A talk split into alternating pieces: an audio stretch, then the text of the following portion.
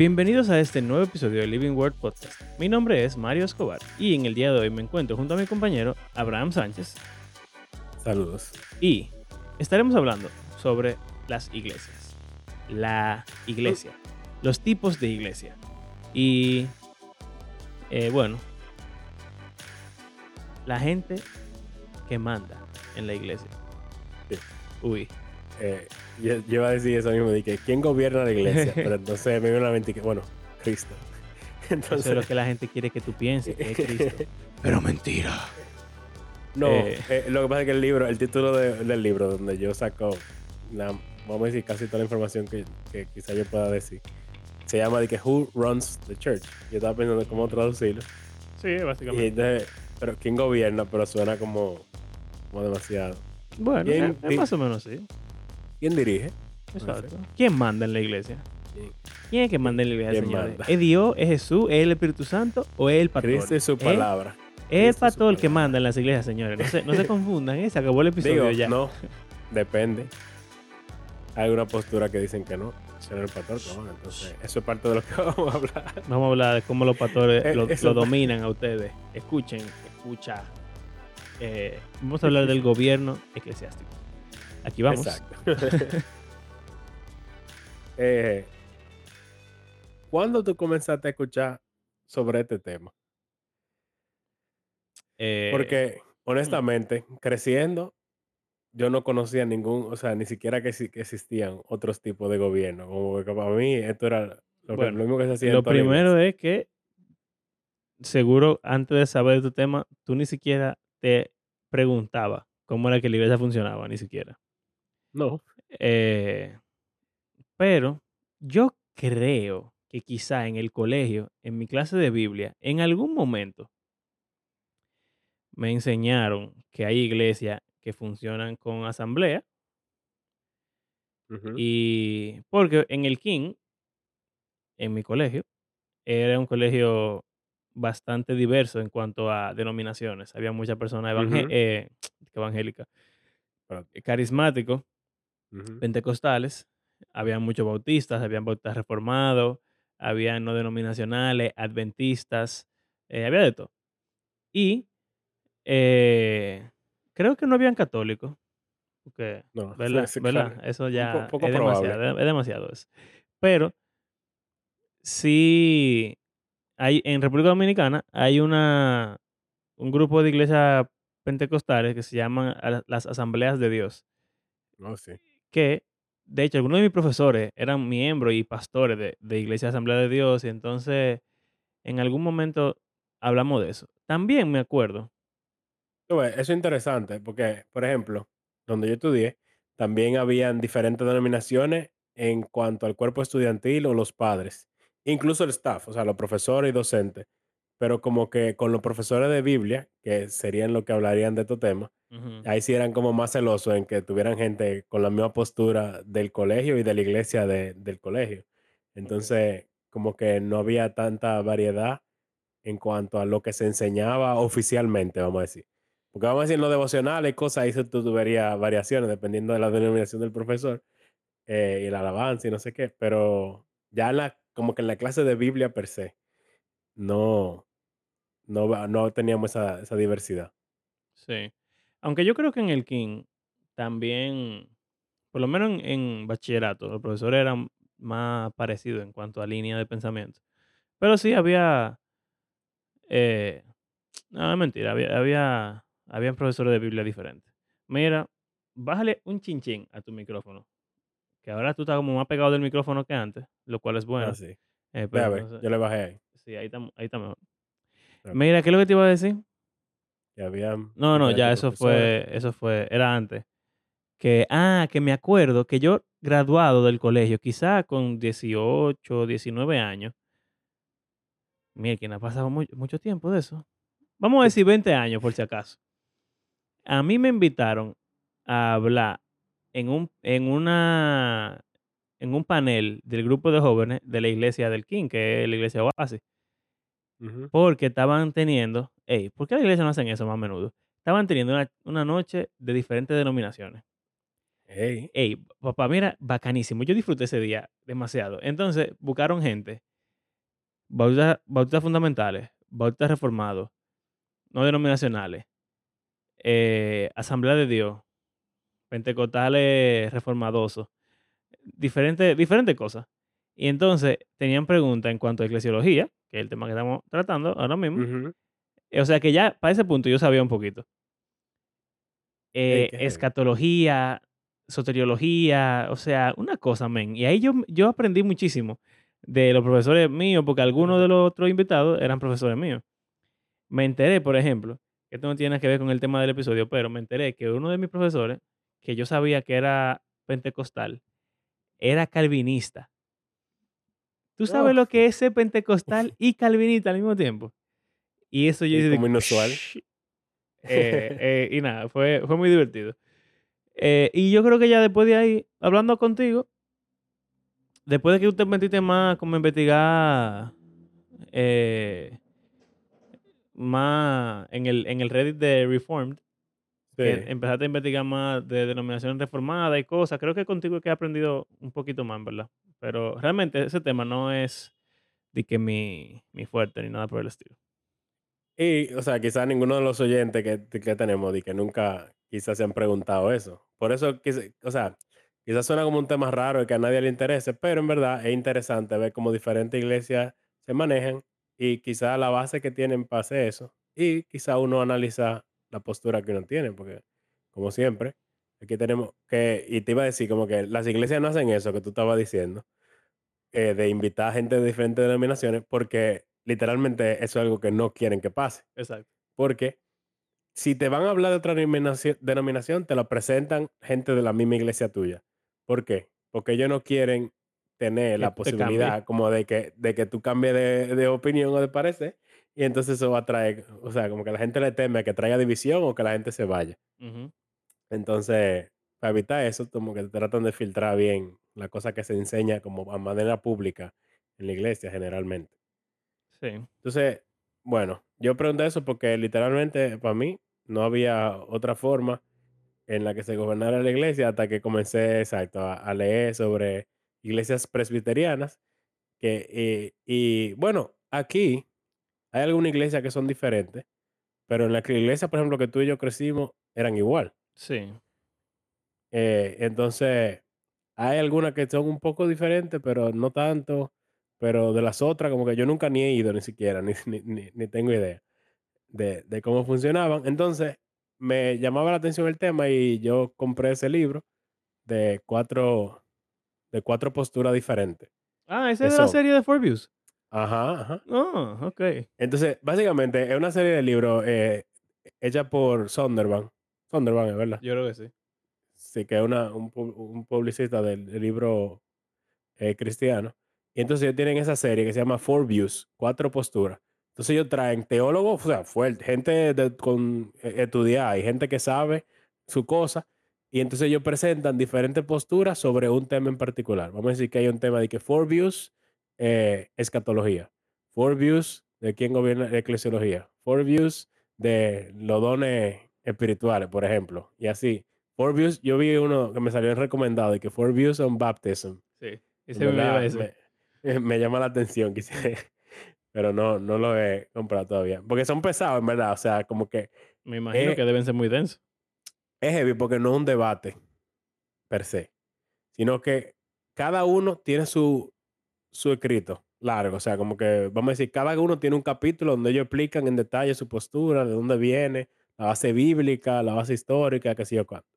Después, cada uno tiene un capítulo comentando sobre los argumentos de los otros tres. Mm. Y después, el último capítulo de cada uno es respondiendo a lo A que le dijeron respuesta los otros. bárbara. Ajá. Ey, pero Entonces, el real libro. Es heavy. Y, que, wow. O sea, yo estoy viendo algo como que no es como que. O sea, no hay opción a que te tergiversen la información o te traten de manipular porque cada uno está jalando para su lado, pero ahí diciendo como que, eh, mira, tal argumento realmente me, me gustó, me llamó la atención que él dijera esto y esto y esto. Sin embargo, Pero- interpretamos esta partecita, exacto. Eh, es que admiro mucho, tal y tal, con todo respeto, pero y así sucesivamente.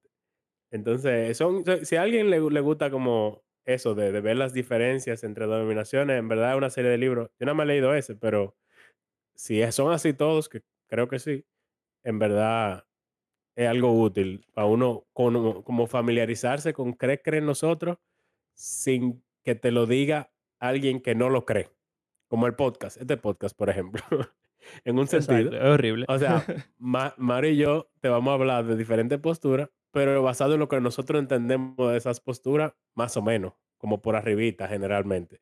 Pero no es lo mismo que te lo diga alguien que, que lo practique y lo cree y lo afirma, y eso es como algo que lo define.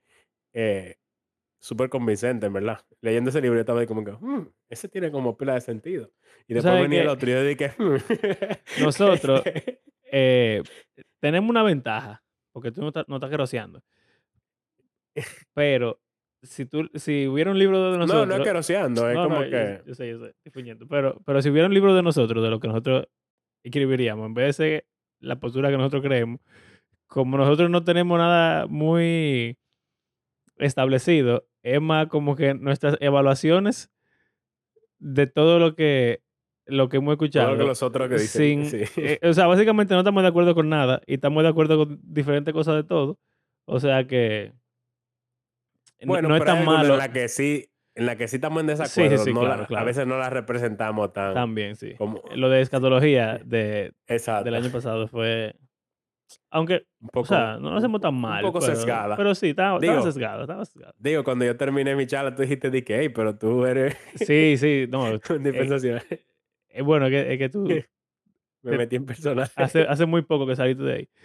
Mira, iba a decir que algo por lo que yo siento, o sea, a simple vista, este episodio pudiera parecer muy aburrido para un cristiano promedio. Pero algo que a mí me interesa de este tema, porque recuérdense que habíamos dicho que íbamos a empezar una serie sobre los pastores. Y por esa serie fue que pensamos, coño, pero pudiéramos hablar de también el gobierno de la iglesia, porque son cosas que están muy relacionadas. Eh, y para mí el tema es sumamente importante porque yo odio que los pastores sean tiranos o, o que, o que manden demasiado o como dice Carla, que sean muy paternales. Que suena como una palabra buena, pero en- lo que ella se refiere cuando dice eso es como que cree que son, son pai tuyo. Usted no es mi pai. Eh, y el gobierno eclesiástico afecta bastante cómo funciona Claro. la relación del pastor con las ovejas, con la demás iglesia. Y en verdad, yo lo que voy a hacer es criticar este episodio. Abraham va a enseñar y yo voy a, a tirar fuego por la voz. Así, que, así que dale para allá, Abraham. Entonces, ok. Lo primero que yo te iba a decir es sobre la palabra pastor en sí. Realmente es una palabra que casi no sale en la Biblia. O Muy sea, raro, sí. ah, en el contexto de como que Exacto, líder pastores de, iglesia. ovejas sí, pero no... no No, exacto, hay muchísimos pastores y David era pastor y qué sé yo. Pero también se habla, se usa como analógicamente, yo diría, cuando se habla de los líderes de la iglesia. Sí, claro.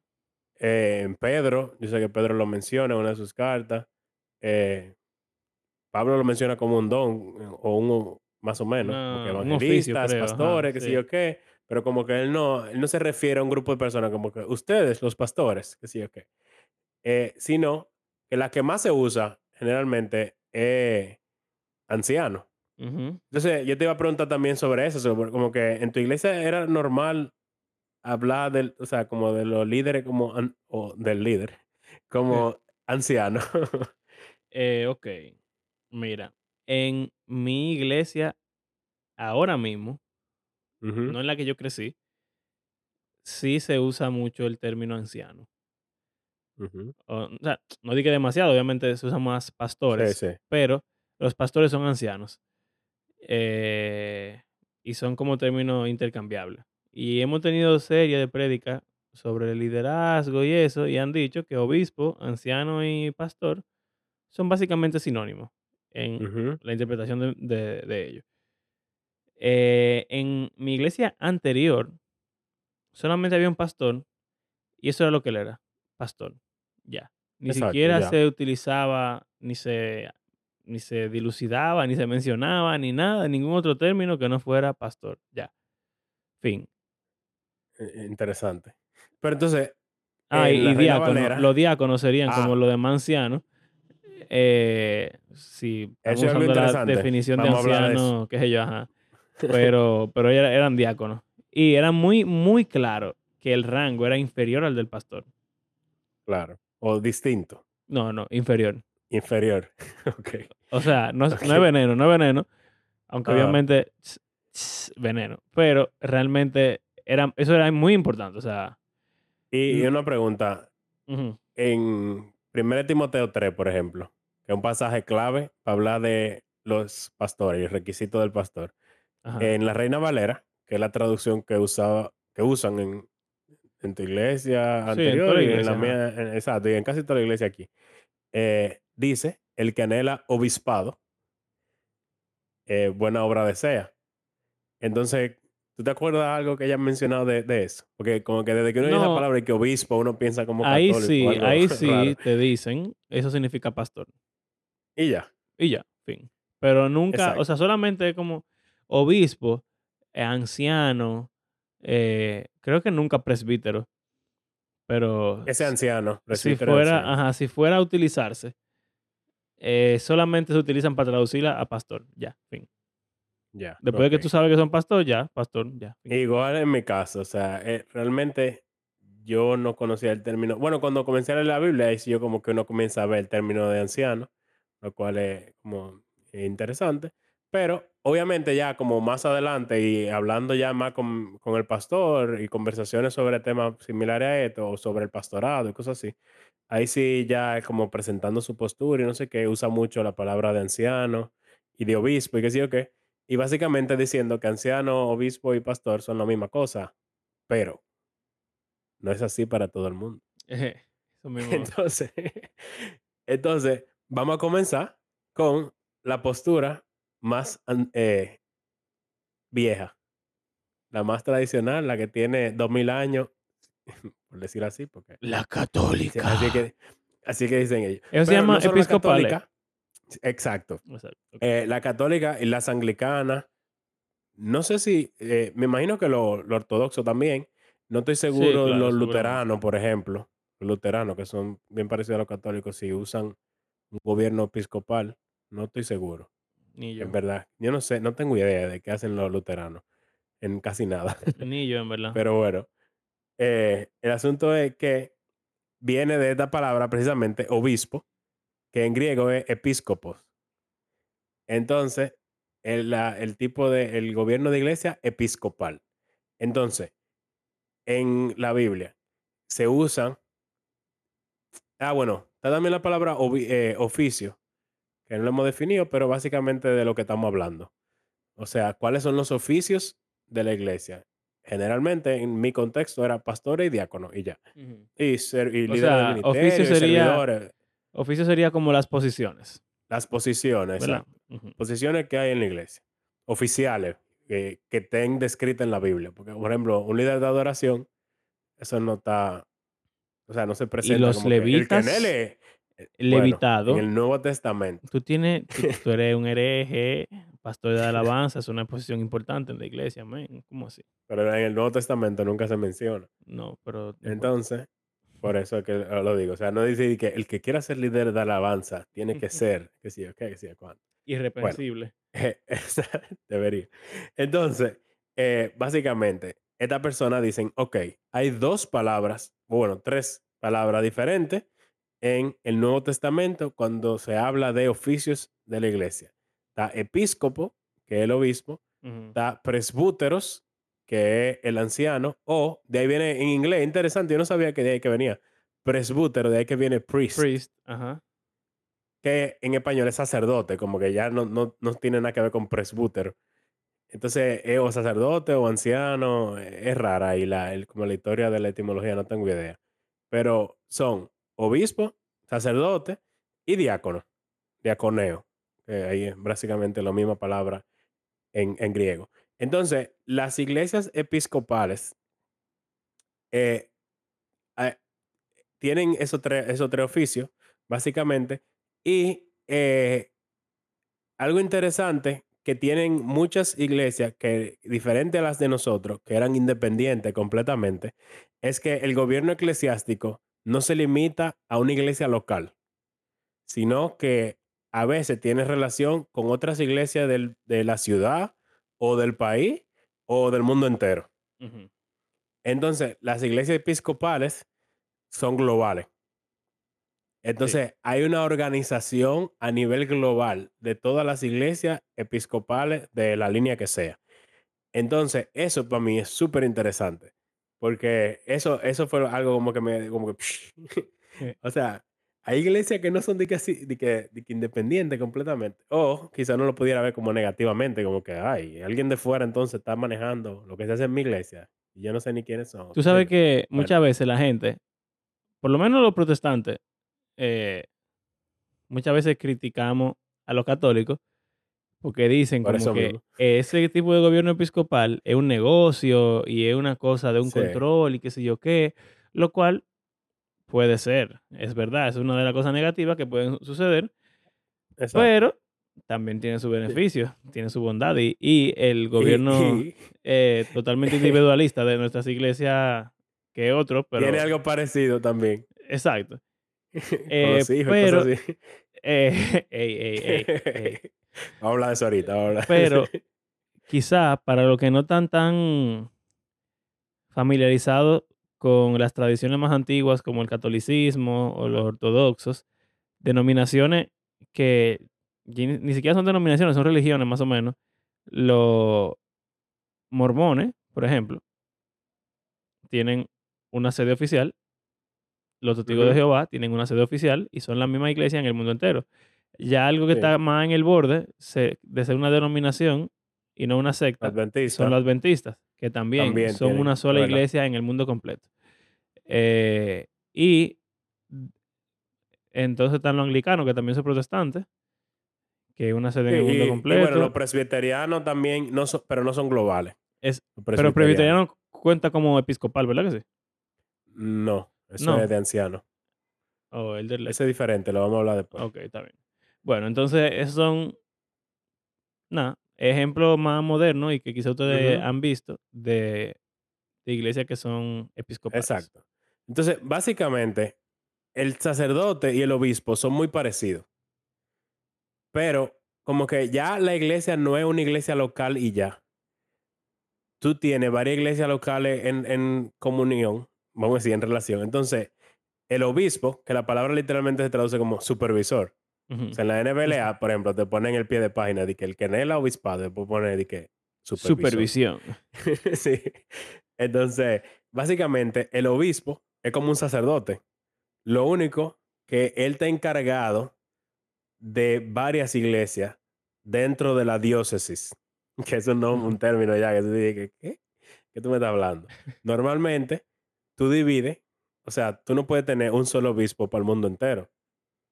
Entonces, tú tienes un obispo generalmente o en cada ciudad o en cada región o en cada país, dependiendo de qué tan grande o qué tan pequeño sea, cuántas iglesias o parroquias o catedrales haya. Entonces, básicamente un obispo está encargado de varias iglesias y está encargado de los sacerdotes que están en esas iglesias y de los diáconos que están en esas iglesias. Entonces, él, ¿dónde? Pues vamos a decir, ¿el obispo tiene una iglesia local? No exactamente. Puede que haya una iglesia que sea la principal en esa, como en esa diócesis y que el obispo como que generalmente, vamos a decir que esté ahí, pero puede que de repente un domingo lo va a predicar a, a diferentes iglesias dentro de su diócesis y él va como rotando. Pero generalmente como que los sacerdotes están asignados a, a una, a una iglesia diferente cada uno, por decir así. Y son los que se encargan de, de ser de la parte que también es muy importante para ellos, el, el aspecto sacramental. O sea, ¿quién puede bautizar? ¿Quién puede consagrar la Eucaristía, la Cena del Señor? En esas iglesias, eso está limitado a obispo y sacerdote. Nadie más puede de que consagrar. Yo creo que los diáconos pueden bautizar, pero nadie más puede consagrar la, la, la Cena del Señor. Entonces, tú necesitas tener un sacerdote o un obispo para tú poder celebrar ya sea la misa o la cena del Señor, Eucaristía, como sea, comunión.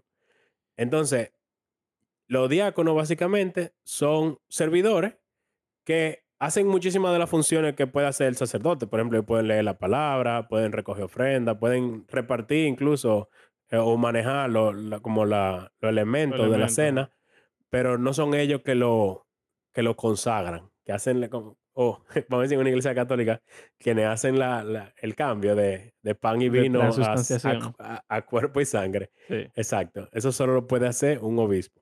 Y, por ejemplo, solo un obispo puede eh, dedicar a un sacerdote o a otro obispo.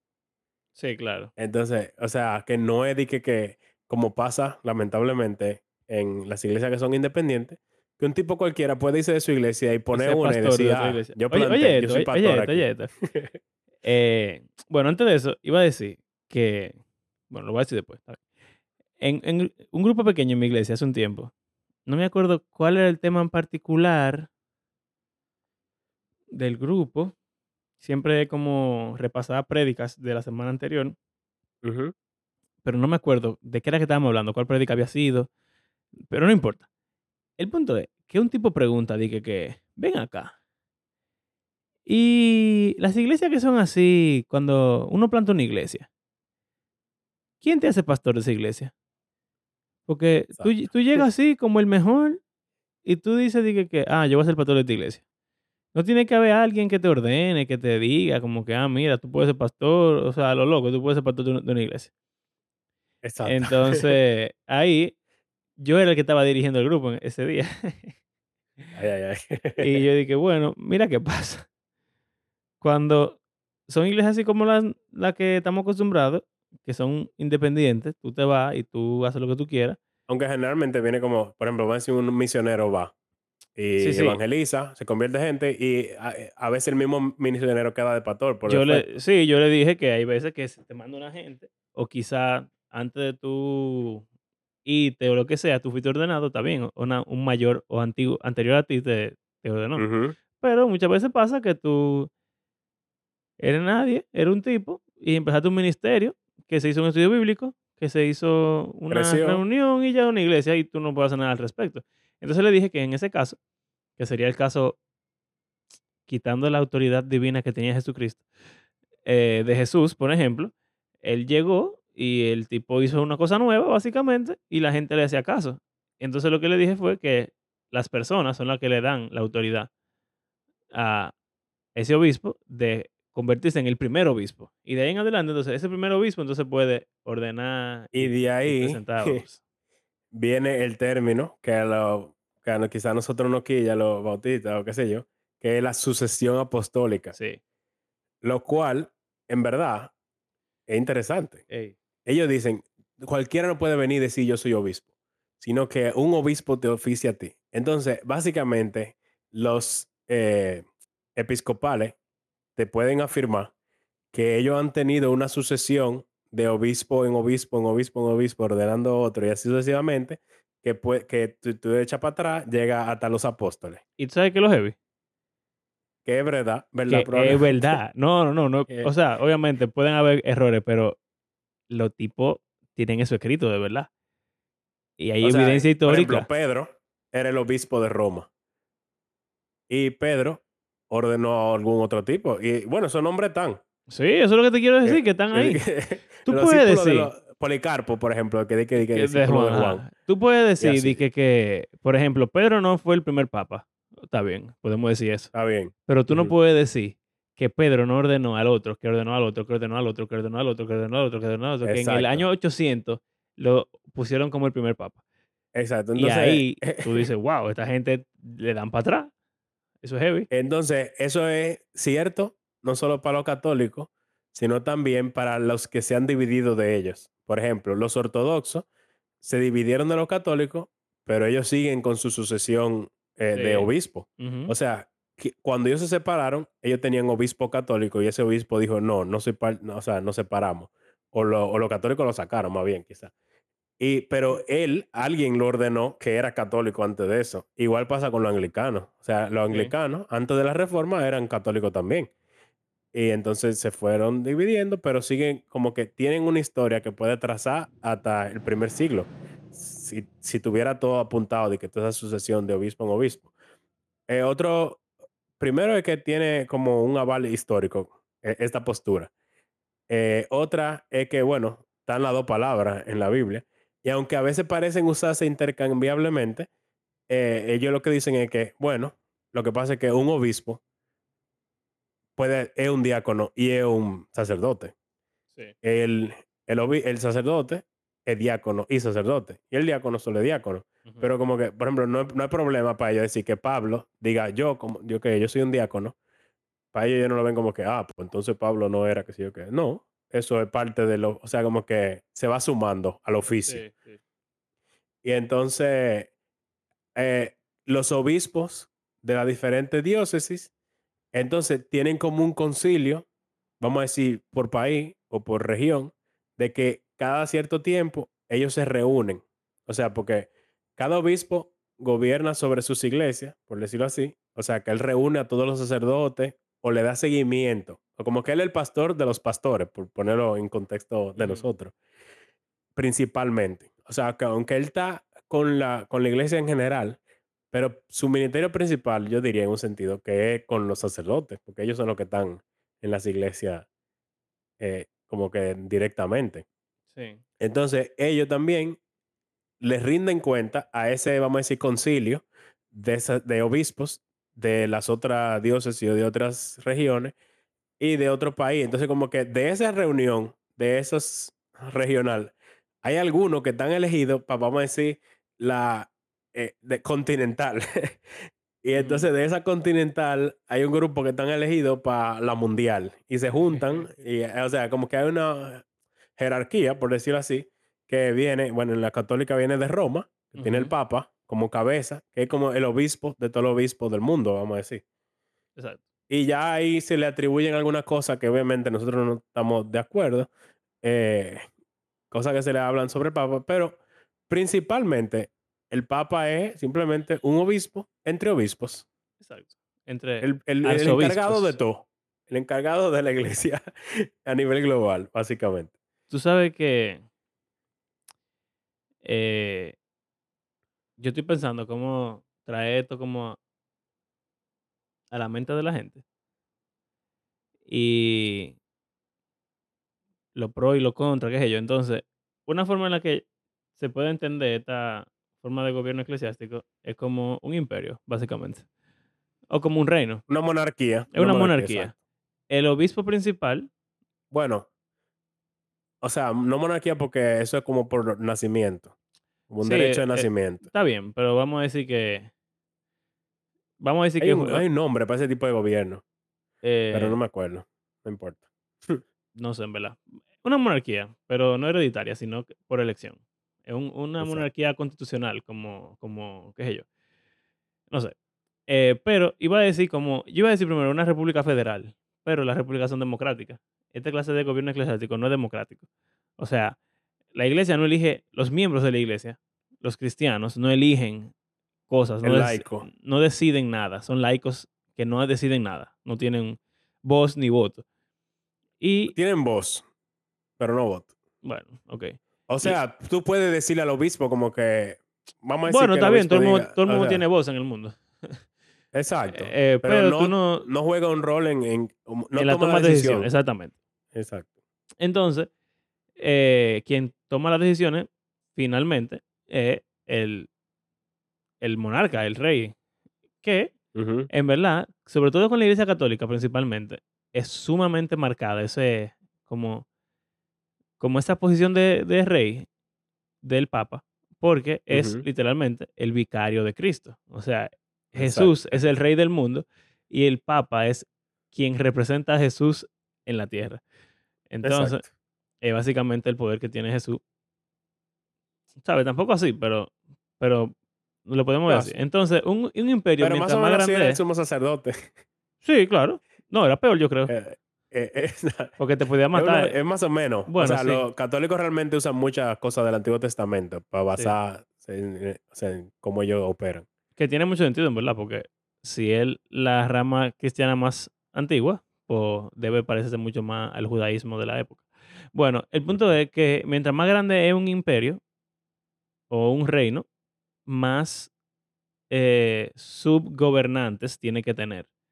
Claro, Porque una persona no puede gobernar, por ejemplo, el César no podía gobernar todo el mundo. Y el Imperio Romano estaba en el mundo entero. claro. Entonces, Ujú. tú tenías que poner, Que que el César no puede estar en todo lugar al mismo tiempo. exacto, entonces tú pones tus reyes pequeños que gobiernan eh, sobre diferentes lugares y esa gente ponen en las diferentes regiones a su gobernante eh, inferior a ellos y esos gobernantes inferiores a ellos también puede poner debajo de ellos a los militares o a los qué sé yo qué, que sean lo que realmente hacen que las cosas sucedan. Que básicamente como tú puedes ver el poder ejecutivo en, en cualquier estado, sea una monarquía o una democracia, Exacto. para tú lograr que las cosas se hagan, tú tienes que tener a alguien que te dé la cabeza mandando todo, pero con que el Papa diga algo no va a pasar. Tú tienes que tener a los sacerdotes que estén ahí Exacto. y a los diáconos que estén ahí metiendo, metiendo mano. Lo chulo de la Iglesia Católica, por ejemplo, es que, lo que tú estabas diciendo, que no es simplemente una monarquía de que eh, por sucesión, que sí pasa en algunas iglesias bautistas, pero sino que de esos arzobispos, y hay otra palabra más grande, car- cardenales es más grande que arzobispo. Eh, yo no me sé todos esos términos que rector, cardenal, Bueno, hay un, hay, un grupo de tigres que son lo arzocardenalístico, lo más Exacto, Son duro, obispos. O sea, son obispos y sacerdotes. como son, Claro. pero pero son los que están más arriba. Y de esos tigres solamente puede venir el Papa. Y entonces ellos Exacto. votan entre ellos. eh, como hacen una nominación, no sé Sí, qué. exacto. Y entonces de ahí, cuando llega el, periodo de elegir papa, de entre ellos es que se elige el próximo papa. O sea que, por lo menos, es un poquito... Es interesante porque salen hasta de países diferentes. O sea, el Sí, actor sí. no es argentino. Sí, ajá. Y, o sea, como que en teoría el dominicano pudiese volverse papa también. Lo Sí, cual claro. a mí me gusta mucho en el sentido de la unidad, al, me- al menos aparente, que Sí. tiene la Iglesia Católica a nivel global, que es algo de lo cual es lo que más se habla en el Nuevo Testamento.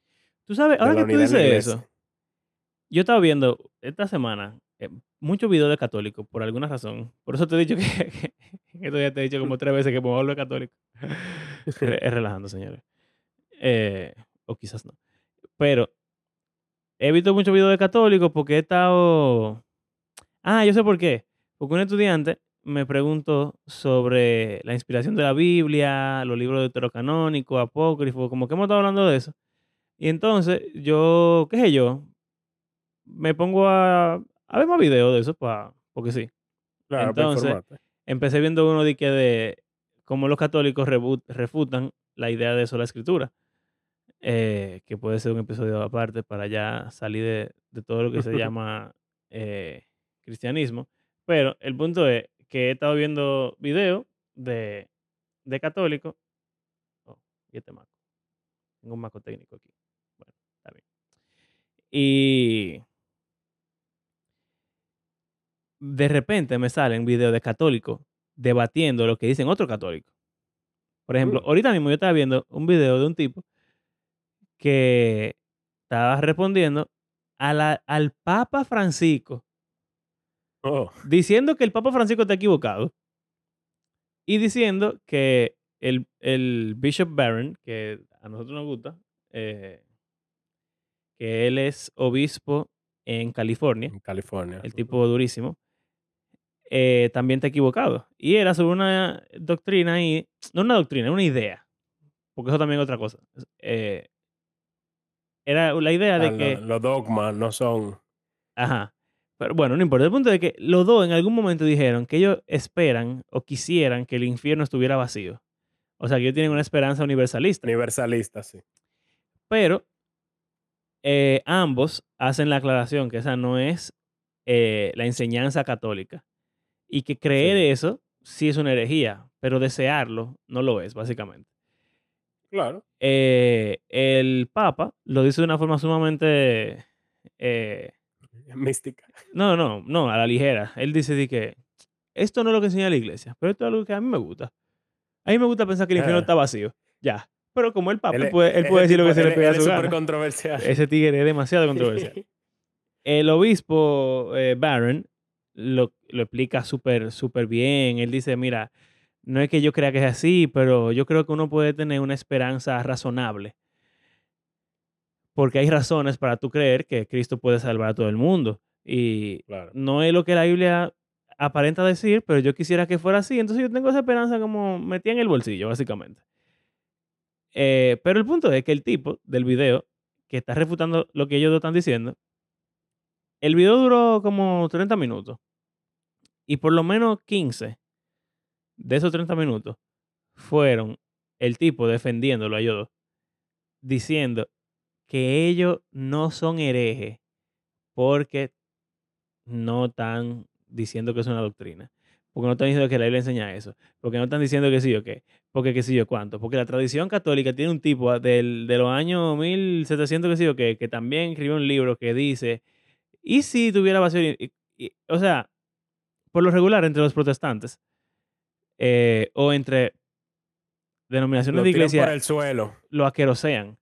Oye, un tipo recientemente, un pastor famoso, no me acuerdo, Alistair, qué sé yo quién, no sé si tú oíste de ese, ese asunto. Ah, sí. Sí, sí, Oye, sí. el ca- tipo- eh, ahí me dijeron. sí. Carlos, ah, digo, perdón, Voy fulano. Eh, a bueno, tener que blip el ese asunto es momento. que el tipo, eso es reciente de, la- semana pasada, una, una doñita le preguntó sobre su opinión de ir a la boda de su hijo o de su nieto, qué sé yo, eh, que, que es una boda gay. Si ella puede ir o no, si puede regalarle o qué sé yo qué. Y él le dio una respuesta. Ni sé qué fue lo que dijo, ni me importa mucho realmente entrar en esos dramas. Pero la gente se puso, o sea, asquerosamente tóxica. Eh, por ejemplo, él, él ha estado por años como en un programa de radio, en sus predicas y cosas. Ujú. Y de repente esa gente pusieron en su Twitter que no que iban como que, que ¿Le iban a iban a, quitar? cortar con él, Ay, le iban a quitar, que más nunca iban a poner a ese hombre, que no estaban de acuerdo con él, que sé yo qué. Y todo el mundazo, en todos los comentarios de todos los videos de él, eh, todos los posts en Instagram, todos los posts en redes, todo el mundo asqueroseando y acabándolo. Ah, hereje, que yo LGBT. cuánto. Eh, eh, sí, affirming, que sé yo cuánto, antibíblico. O sea, una cosa que, que, que da pena realmente. Y, o sea, como que hay- muchísima gente ni siquiera lo oyó eh, la, la prédica o lo que sea que dijo el tipo. Sino que oyó a alguien comentando sobre eso y de una vez ya lo eliminaron, lo borraron completo. Ese tipo eh, Sí. no se habla de él. Por ni siquiera decir algo tan wow. No, no, porque yo sé lo que él dijo. Y ni siquiera, o sea, O sea, él no está de acuerdo con la, con la boda LGBT, ni siquiera. no, no, él dijo Ni que es con- pecado y, con- y- y Exacto. todo eso. O sea, O sea, es una las cosas principales, él la defendió. Que quizás no sea sabio su consejo, depende de la persona que tú le estés diciendo. Pero eso no es una razón para tú acabar con el ministerio y la vida de una persona. Ya que tú acabas de decir eso, otra cosa pos- positiva que tienen los gobiernos episcopales, eh, que esta es que se defienden entre ellos porque son parte de los mismos cuerpos realmente. Nosotros, que somos independientes, en la otra iglesia no nos importa porque, ah, es otra iglesia. Toda la iglesia ortodoxa, toda la iglesia anglicana, toda la iglesia, incluso las iglesias que están divididas, así como la anglicana, que, que están divididas ya porque hay algunas que son affirming y LGBT y otras que no son. episcopal y anglicana están divididas. Incluso ahí tú puedes ver que hay respeto porque se reconoce que vienen del mismo sitio y Ujú. existe cierta unidad. Nosotros Sí. no, Y se, y se hace, se hace ministerio juntos. exacto. O sea, como que no estamos de acuerdo en tal y tal postura, pero por ejemplo, podemos ambos apoyar la plantación de una, de una iglesia en tal sitio o apoyar, mandarle ayuda humanitaria a que sé yo dónde, así. Eh, pero entonces, la otra, la otra cosa súper positiva que yo veo es que cuando hay un gobierno centralizado, hay, la instrucción viene de un solo sitio. Y En la suena, misma línea. suena, o sea, es lo, yo nunca me imaginé en mi vida que yo iba a decir eso, porque yo soy la persona más pensamiento libre que existe en el universo. Yo amo que la gente piense por sí misma, yo amo que uno tenga sus propias ideas y todo eso. Pero una cosa no quita la otra. O sea, el tipo lo que dijo fue, vamos a decir, ve a la boda si tú deja sumamente claro que tú no estás de acuerdo y que es pecado, pero que tú lo estás haciendo por amor a la Por amor persona. a él. Ya, claro. ¿verdad? Como X iglesia dice, no, eso está mal. Ya lo pueden votar y decir que él es un hereje. La otra iglesia dice, ah, no, pero está bien, más o menos. Así que lo que él dijo está bien. Otra iglesia está súper de acuerdo con lo que él dijo y dice, sí, así mismo, amén, qué sé yo cuánto. Y tú tienes gente matándose entre ellos, pero es porque no hay una sola línea de pensamiento. Sí. La iglesia católica, que perdonen, perdónenos que estamos usando tanto el ejemplo de la iglesia católica, pero realmente es el ejemplo de La ejemplos, más grande. porque es la más grande y la más antigua. Y de ahí vienen las otras que son Eh, episcopales. Exactamente. Pero en la iglesia católica, hasta que tú no eres un hereje, todo está bien. Porque el magisterio de la iglesia es el que dicta lo que se cree. Estas son las Y doctrinas. eso es lo que iba a decir. Que, por ejemplo, al ellos tener una historia y una comunicación en un sentido a nivel global e histórico, si se presenta un caso que tú no sabes qué hacer, por ejemplo, o que no te dedique en la Biblia o que sí o que pasa algo, y tú tienes un documento o algo, o alguien que le ha pasado eso o algo parecido en el pasado, y tú puedes ir para allá y tú decir, bueno, mira, esto se manejó de tal y tal, o la iglesia cree tal y tal y tal, y entonces esto es lo que vamos a hacer. Y cuando pasa algo que tú dices como que, bueno, esto es único, yo no tengo idea, ¿qué yo tengo que hacer? ¿Qué se hace? Hecho 15. Hechos 15, tenemos el debate de la circuncisión. El cristiano tiene que circuncidarse, el gentil, cuando se convierte. Oh, ¿qué pasó? Mandaron diferentes Pregúntale líderes a los matatanes. de las diferentes iglesias, se juntaron todito en Jerusalén con los apóstoles y de todo. Y ellos tuvieron ahí un, un foro de discusión, pidiéndole al Señor que lo guíe con el Espíritu. Y básicamente ellos dijeron, ok, estos son lo- la gente que dicen esto, estos son los que dicen lo otro.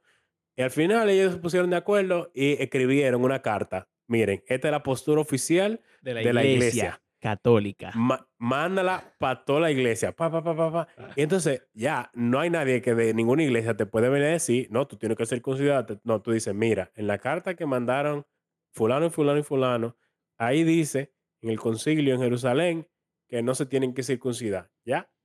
Fin, se acabó Entonces, ahí. Ese es el asunto de tener una iglesia que no es independiente y ajena a todo lo de alrededor. Que tú no tienes que reinventar la rueda.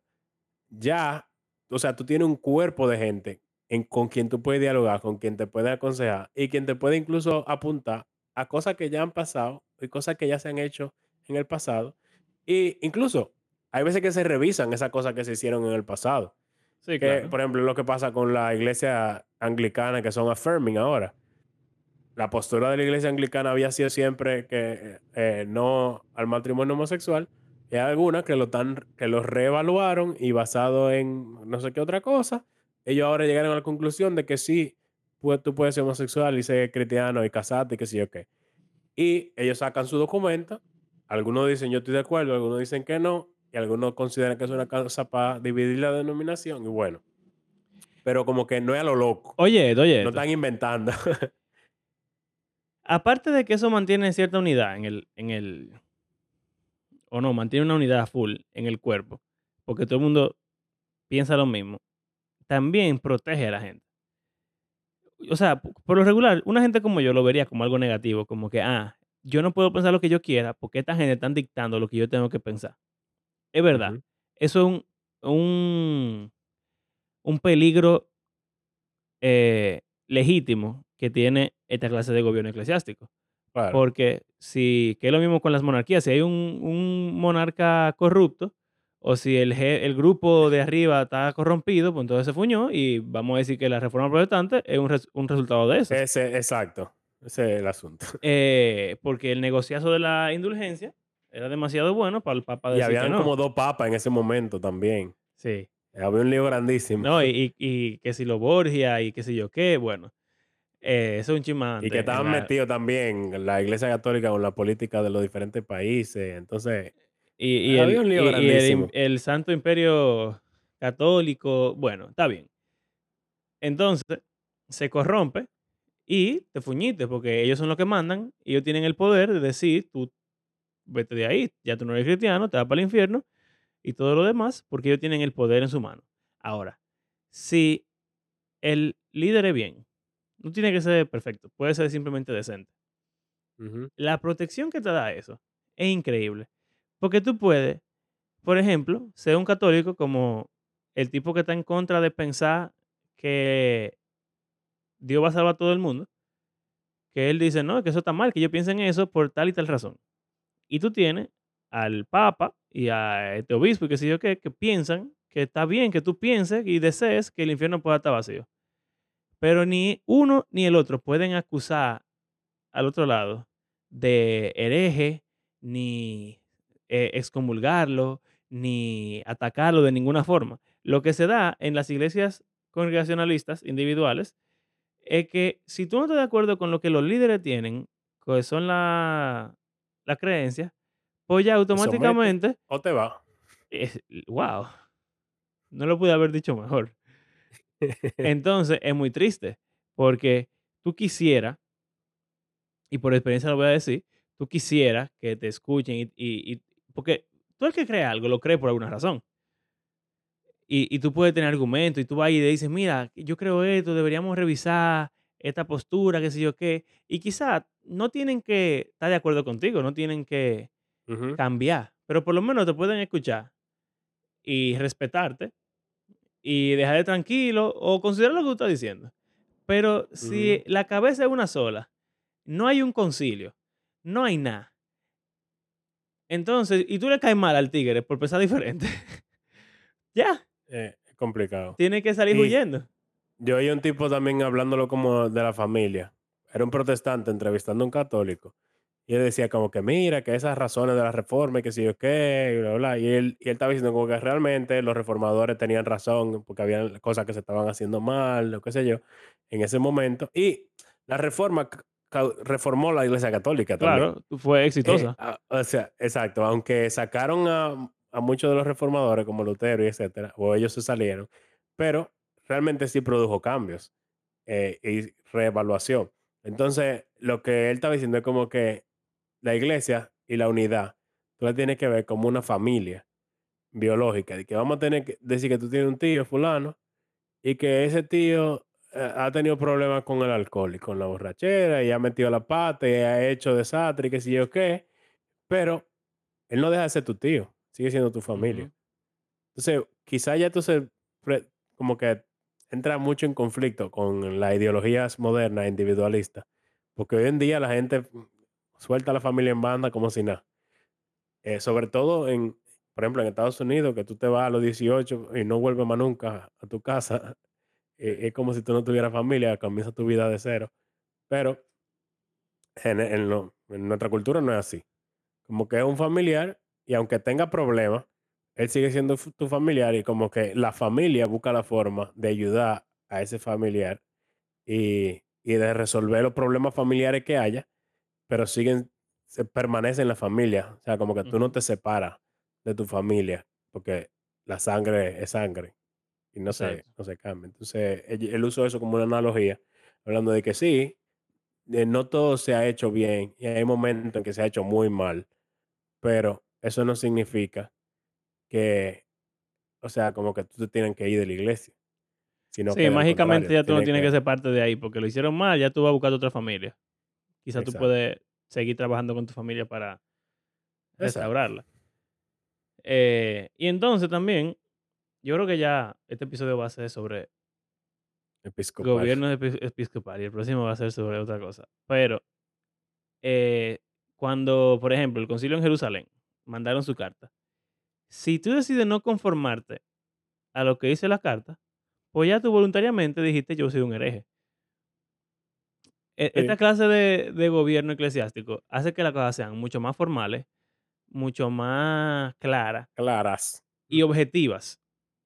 Y te dan tiempo incluso de tú decir, mira, yo voy a echar para atrás, yo lo voy a, déjame pensarlo dos semanas antes de responderte, déjame, tú sabes, como que no es tan personal al punto de que son personas que se están atacando unas a otras, sino que ya automáticamente, mira que ni siquiera fue de que Pedro que mandó la carta, ni Pablo, ni No. eh, fueron los apóstoles. Cuando el Papa dice algo, que, bueno, eso es otro tema. Pero cuando se decide algo de, de- de- de ahí arriba en la Iglesia Católica, no el Papa que dice, ah, el Papa dijo tal cosa. El magisterio de la Iglesia habla. Católica. La Iglesia Católica enseña tal y tal cosa. Entonces, ya es algo como que, ¿a ti qué te importa quién sea el Papa? Que es una de las En un razones por sentido las es que así. Sí, sí, sí. Y los católicos defienden muchísimo la Iglesia Católica. Y el Papa dicen que no están de acuerdo con él y que es un loco y que sé yo qué. Pero no importa, porque es el Papa, pero es la Iglesia. Eh, es como, tú sabes, es, es muy interesante en verdad, el gobierno episcopal. Y ah, otra cosa que iba a decir es que ciertamente hay mucha variación de creencia y de, o sea, como eso que tú estabas diciendo de lo del infierno y qué sé yo.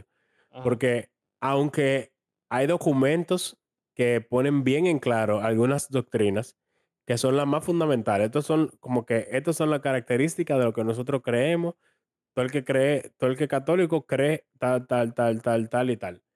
Pero todo lo que no está ahí realmente está abierto a discusión. Y hay como diferentes grupos dentro de la Iglesia Católica que tienen como algunos énfasis en cosas diferentes o que creen quizá algo de una forma un poquito diferente, pero como que hay variación doctrinal y teológica, pero no en las cosas fundamentales. O sea, por e- no sé tanto de lo católico, pero por ejemplo, tú y yo hemos hablado de, de las diferentes denominaciones y cosas que nos gustan de diferentes de ellas. Y hemos visto como que la anglicana, por ejemplo, hay muchísima variación Sí. entre las posturas que puede tener un obispo de la diferente iglesia y todos siguen identificándose como anglicanos y como que eh, no, o sea, no están en, no rompen comunión con los otros que piensan diferente sobre diferentes puntos. Entonces, eso es algo para mí que es interesante. O sea, no es como que tú estás amarrado completamente y el rebelde en ti quiere decir, no, yo estoy de acuerdo, en desacuerdo, que sí o qué. Sino que sí hay flexibilidad en algunas cosas. O sea, no es tan rígido de que todo ya está Sí, predes- claro. predeterminado y tú no puedes pensar y todo el mundo tiene que, que ser una oveja y hacer lo que le digan y ya. Sino que eh, no, no es tan así. Sí, sí. Es como, volviendo a eso de los, em- de los imperios y, y los reinos, cuando una de las cosas que, que diferenció el imperio medo-persa del imperio babilónico fue que ellos dejaban que todas sus naciones vasallas tuvieran la religión que quisieran y fueran relativamente independientes. En contraste con los babilonios, que obligaban a todo el mundo a, a creer en los dioses dioses. ba- babilonios y eso. Y después el imperio romano, por ejemplo, lo lleva aún más Eh, allá. Ellos ponen No, reyes, ¿eh? una loquera. Sí. Ellos ponen reyes que son nacionales del país de- del que están gobernando. Pero tienen que ser fieles y, le- y leales a- al imperio. Ah, yo pensaba que te iba a hablar de lo de los dioses.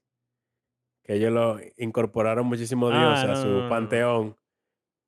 Pa- o sea, como de las naciones que iban conquistando, en vez Sí, de ellos decir como que, ah, no, mi Dios y el tuyo, ellos lo agregaban y ya. Sí. Ah, Hola, ven, estamos otra juntos. estatua. Pero sabes que yo creo que lo- lo- los medopersas hicieron eso también. O hacían algo, quizás no, no tan así, a la clara, pero, pero algo similar. Eh, porque tú, ves que dice en la Biblia que, es, que Ciro el Grande eh, como que se convirtió básicamente. Hay Sí, gente que dice que Ciro era cristiano y que va a estar en el cielo. Que bueno, Dios mi sabrá. ungido. Ajá. Solo Dios sabe eso. Pero lo que la gente no te dice es que Ciro decía, lo que decía del Dios de Israel, lo decía de todos los otros dioses, porque le convenía. Eh, él tenía un país ahí que lo que querían era ser libre y Es querían como que cada matarse. región tiene un dios y él no se metía con eso. Exacto. Es el dios de, de, esa- de ese sitio, está bien. Es de es el verdad dios de ese sitio. Exacto. Pero el dios de mi sitio y el dios del tuyo y así sucesivamente. Exacto. Entonces, el punto de decir esto es que algo que hace que los imperios funcionen es un poquito de flexibilidad. Porque tú no puedes, mientras más grande es el imperio, más, menos inflexible tú puedes ser, porque la gente se te va a sublevar a diestra y Ujú. siniestra y tú no vas a poder controlarlo. Porque a la gente no le gusta que lo estén controlando tanto tampoco. mira algo interesante. O sea, aunque tú seas católico, tú eres de un país que tiene una cultura, de un idioma, que en verdad antes eso era un problema, que todo tenía que ser en latín. Sí. Y la gente no entendía nada porque ¿quién, quién rayos sabe latín? Pero eh, yo vivo al lado de una parroquia, literalmente, y yo escucho las alabanzas eh, siempre. Cada vez que están tocando, están cantando, yo, yo estoy aquí, yo lo oigo. Y me parece interesante que es como un poco más movido, así como un poco más latino. No tanto así de que full, de que, de que un merengue, una bachata, una cosa, pero que yo sé que en Estados Unidos no cantan así. Claro. Eh, o que en Roma el, el- un cu- una, una misa no, no sonaría la misma música que suena aquí en una parroquia de Santo Domingo. Entonces, es interesante ver eso, como que aún hasta la, la arquitectura, hasta cierto punto, eh, como que la, la cultura influencia un poco la vida de la, de la iglesia en cada localidad. O sea, que no es como que una, una cosa de Ikea, que todo el mundo es igual y, y tienen lo mismo en todo. Sí, Y no es la cosa más importante. exacto. Así que es el gobierno episcopal. Yes.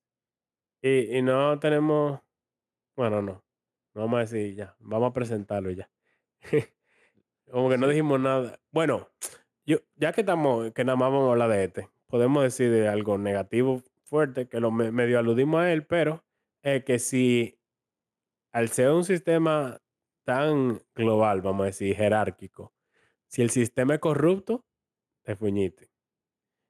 Y eso es un, un- o sea, ¿Sabes lo qué? mencionamos, pero es recalcándolo, como que es un problema grandísimo. Por ejemplo, un ejemplo que todo el mundo sabe, de lo de los abusos eh, sexuales, de pedofilia y qué sé yo qué, de los diferentes sacerdotes en el mundo entero, que el Papa anterior al, al actual sabía de, que de todo eso.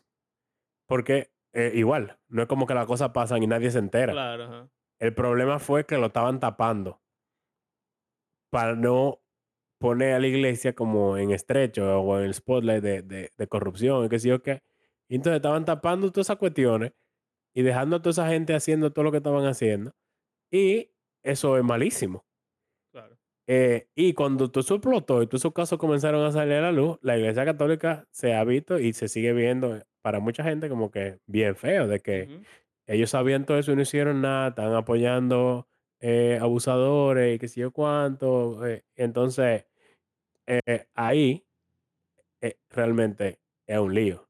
Si uno no es como 100% íntegro y honesto y genuino y se pone a apoyar lo malo y no sé qué, aunque tú no estés de acuerdo, si tú no haces lo correcto de exponerlo y sacarlo y decir, mira, esto estuvo mal, fulano y fulano y fulano, y hay que sacarlo de aquí, no pueden ser sacerdotes eh, porque hicieron tal y tal. Entonces, es un problema. ¿Sabes qué? Yo, o sea, al final de cuentas, todas las iglesias, todos los gobiernos eclesiásticos Todo. tienen el mismo problema. Y es Sí. que el abuso del poder eh, se abusa. Eh, Exacto. pero Poder se abusa.